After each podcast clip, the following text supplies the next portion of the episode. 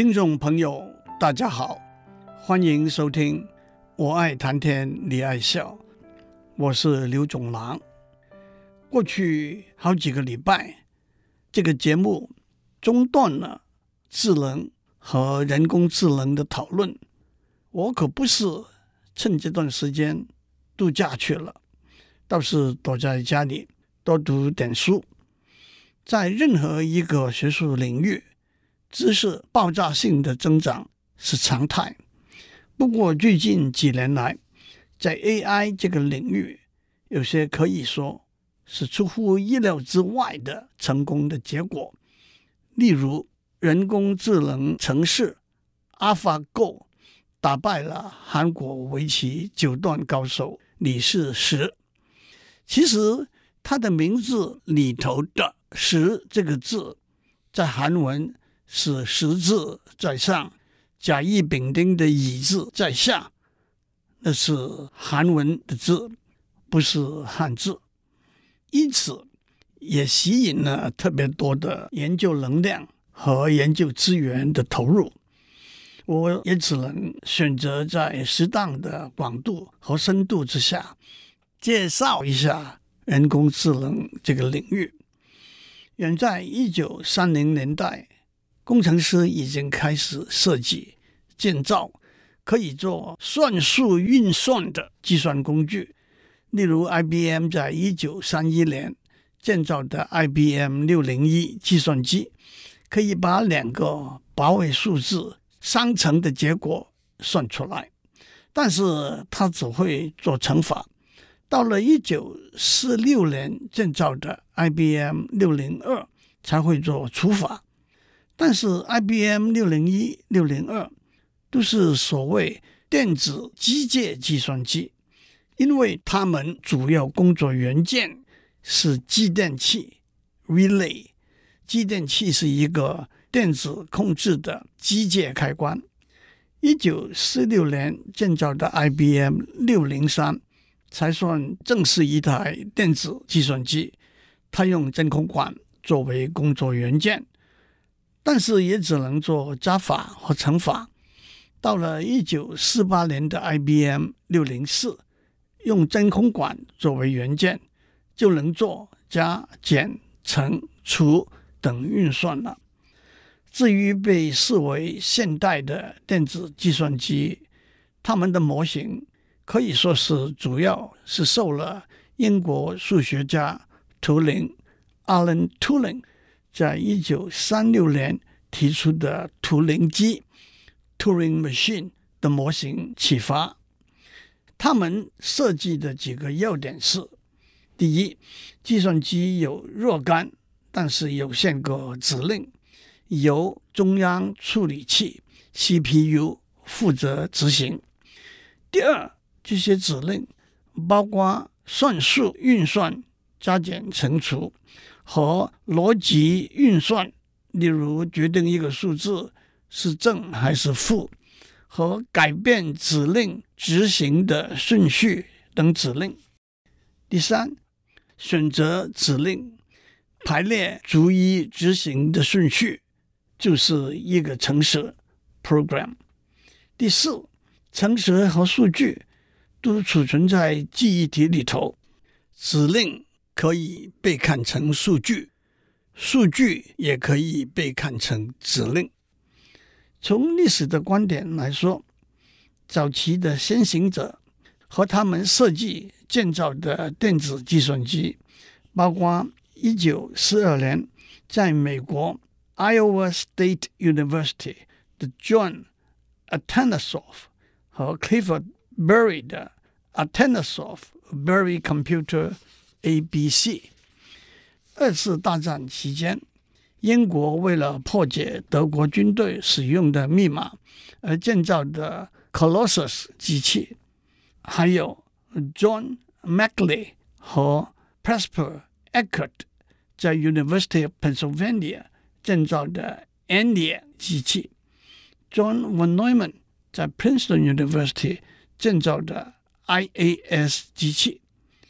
Howard Aiken 在 Harvard University 建造的 Mark 一二三四机器，不过，一直到了一九五零年初期，IBM 公司的七零一、七零二、七零四系列，Remington Rand 公司的 UNIVAC One 和 UNIVAC One One O One、One One O Three 系列，才真正打开了，主要是用来做科学计算的电子计算机的市场。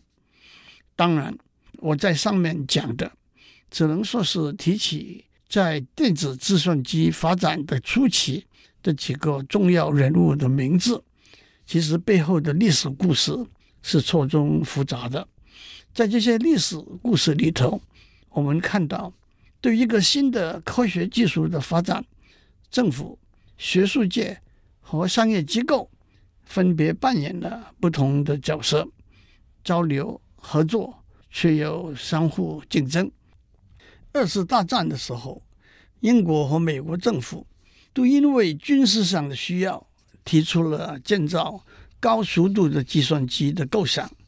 而初步的研究发展工作，主要是在学校或者研究机构里头进行的。等到有了初期的成品，商业机构就以足够的财力物力。把这些成品商业化、普及化了。的确，我们可以看到许多科学技术，包括计算机科技、半导体科技、通讯科技、人造卫星、航太科技、太空探索、生物科技、医学科技等等的发展过程，都有很多发人深省的正面的经验。和负面的措施，国家政策的决定、学术研究的支持、智慧财产的保护、商业利益的获得，都是需要小心规划和进行，才能创造一个三赢多赢的局面。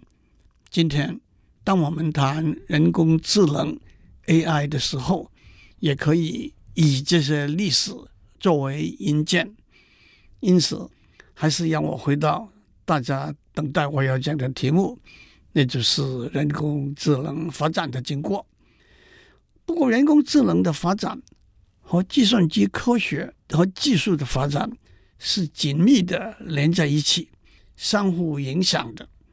这也正是我在过去好几个礼拜介绍了计算机硬体、软体和演算法里头一些基本观念的原因。人工智能这个名词的产生也好，这个研究领域的形成也好，大家都说始于一九五六年夏天，在美国 New Hampshire 州的 Dartmouth College，由二十位专家学者参加的工作坊，大家都听过，也被尊称为人工智能的开山鼻祖之一的 Professor John McCarthy。一九五一年，在 Princeton University 获得数学博士学位之后，一九五五年，他在 Dartmouth College 担任助理教授。他领头提出这个工作坊的计划。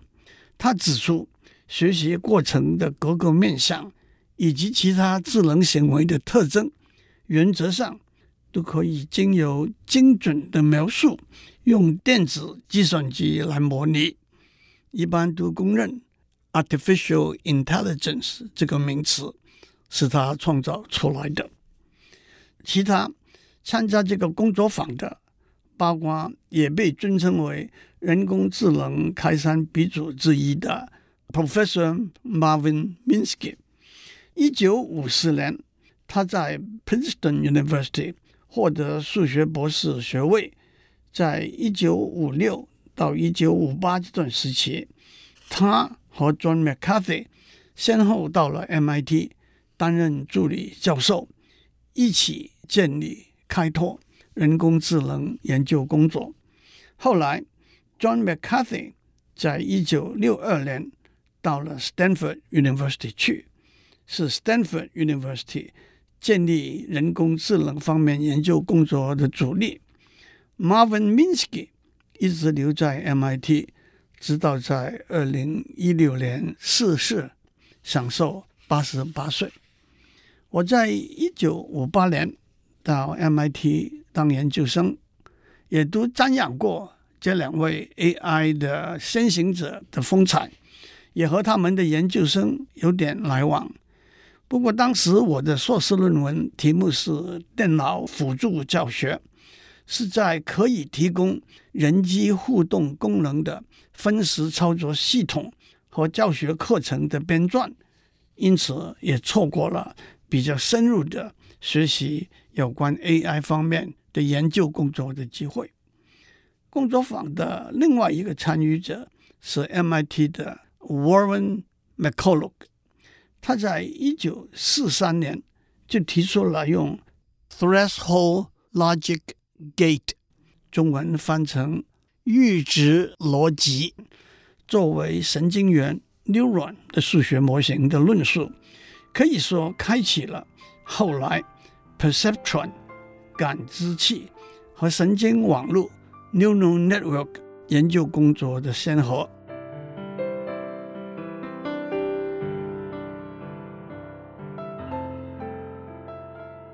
我们在上面讲到，一九五六年的夏天，二十位专家学者在美国 New Hampshire 州 Dartmouth College。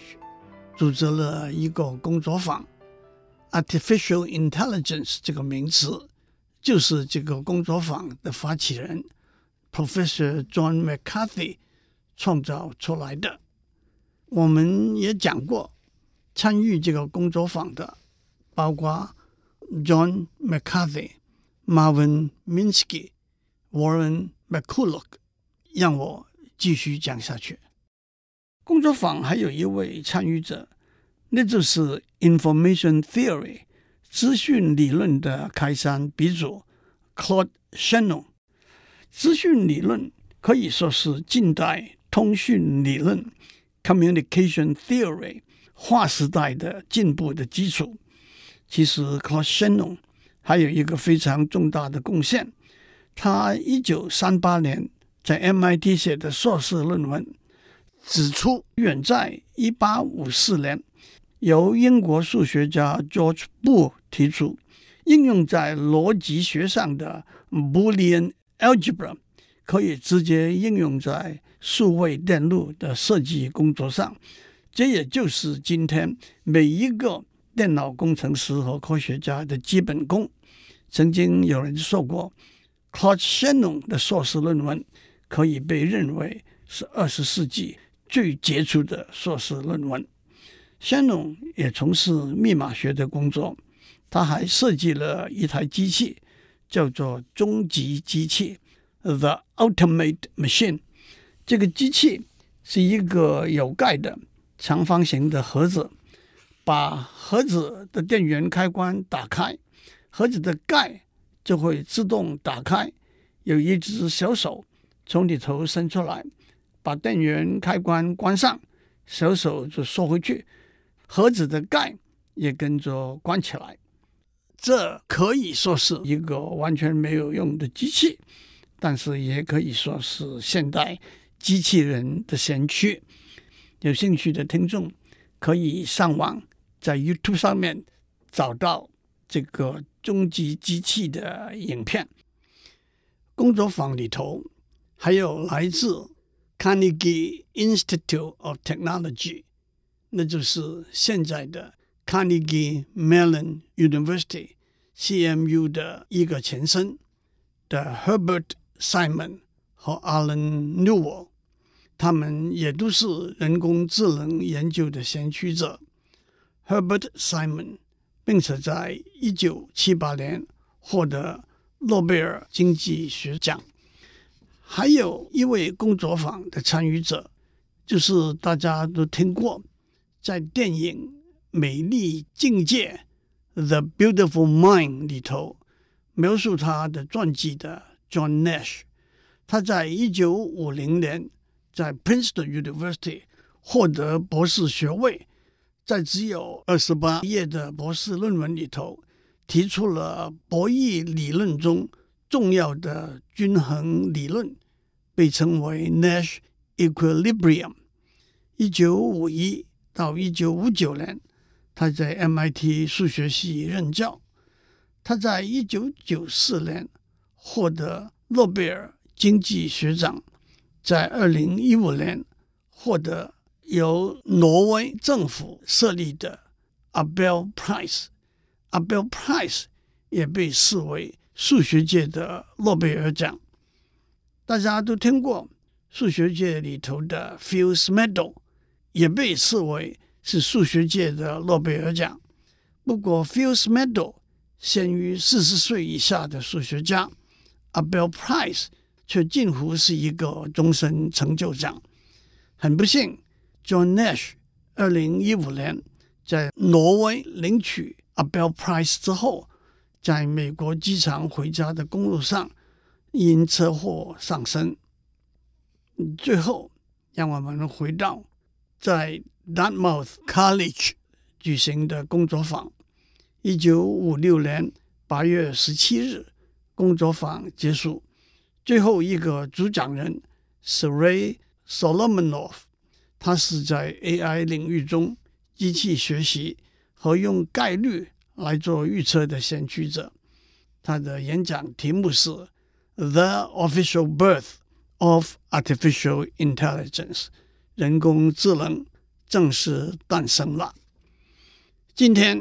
人工智能走过了一个甲子，的确是一路走来，历尽寒暑，有起有伏，甚至许多人都有 AI 的寒冬、AI 的暖春的说法。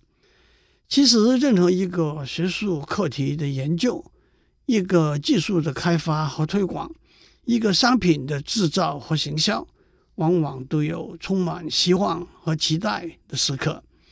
也难免有失望甚至失败的遭遇。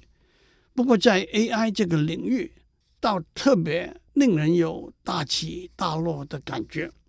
这有几个原因：第一，从一开始目标定得很高，范围定得很广，在短期之内不能达到预期的目标和涵盖预定的范围的时候，就难免带来失望的感觉。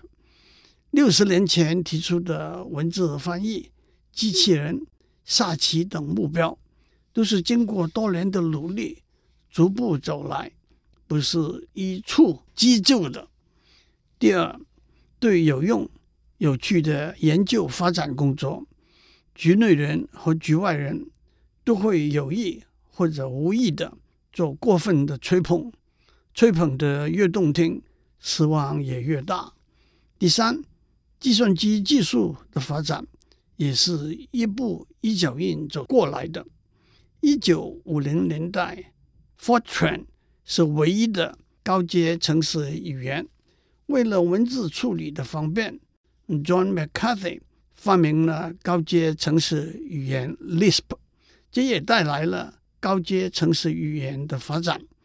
同时，在 CPU 方面，Special Purpose Computer。包括 Lisp Machine、Symbolic Machine，特别设计用来解决 AI 方面的题目。平行计算的电脑，包括 Connection Machine，用来增加运算的速度，都被认为可以帮助解决 AI 的题目的硬体。可是，在投入相当多的人力和财力资源之后，效果，并不特别显著，再加上当时可以储存大量资料的记忆体技术还远在今天的技术之后。第四，即使到了一九六零年代初期，在许多大学里头，计算机科学与工程还没有达到有充分的研究和教育内容，足以建立一个学术上的。细琐的共识，因此人才的吸引和训练步伐比较慢。第五，没有充分的初步结果，获得某些有相当学术地位的学者专家的认同。这包括英国有名的数学家 James Lighthill，在一九七三年为英国政府科学研究委员会写的一个报告。他在报告里头说 AI 的研究工作尚没有处理现实的题目中计算的工作量爆炸性的增长的能力。目前已知的结果尚远逊于当年的预期，因此英国政府只应该支持三所大学里头在 AI 方面的研究。另外，在一九七零年代，对 AI 的研究相当强烈的批判的是美国 UC Berkeley 的一位教授 Herbert Dreyfus。他说，人类的智能和获取、处理专门知识的能力，主要依靠不自觉的本能 （unconscious instinct），而不是自觉 （conscious）。的符号的运用和操作 （symbolic manipulation），因此这些不自觉的能力无法用死板的公式和规则来描述。第六，政府和大企业对 AI 研究经费的提供，往往也因为各种因素大增大减。举例来说，一九八二年，日本政府的国际工商业部。提出了一个叫做 Fifth Generation Computer 的十年研究计划，目标是建造平行运算的电脑来解决某些人工智能的问题。十年下来，可以说是没有达到预期的结果，计划就没有被延续了。美国国防部负责主导研究方向的单位 DAPA 对 AI 研究的经费。难免有时起时落的倾向。我讲了这许多，相信大家都会体会到，这就是大家都听过“以古为镜，可知兴替”这句话的意思。